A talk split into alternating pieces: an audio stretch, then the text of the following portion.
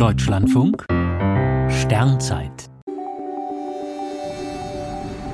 31. Januar Der Sternenhimmel im Februar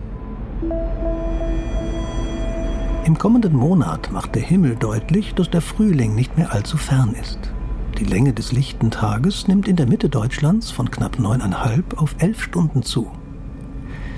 In den allmählich kürzer werdenden Nächten dominieren noch die Figuren des Winters. Orion, Sirius im großen Hund und Co. ziehen sich aber schon vor Mitternacht an den Westhimmel zurück.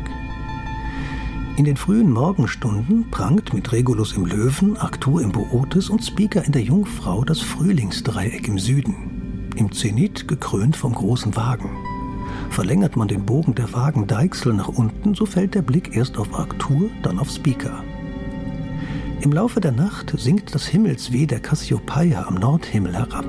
Auch das ist ein klares Zeichen, dass das Ende der kalten Jahreszeit naht. Nur selten sind so wenige Planeten am Himmel zu sehen wie in diesem Februar.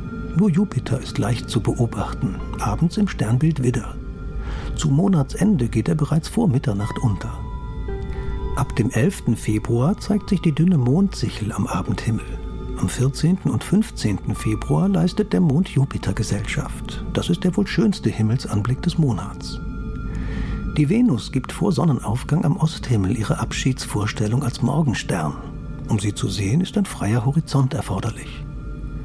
Bevor die fortschreitende Morgendämmerung die Sterne verblassen lässt, funkelt hoch im Osten bereits das mächtige Sommerdreieck und kündet von langen heißen Tagen und kurzen lauen Nächten.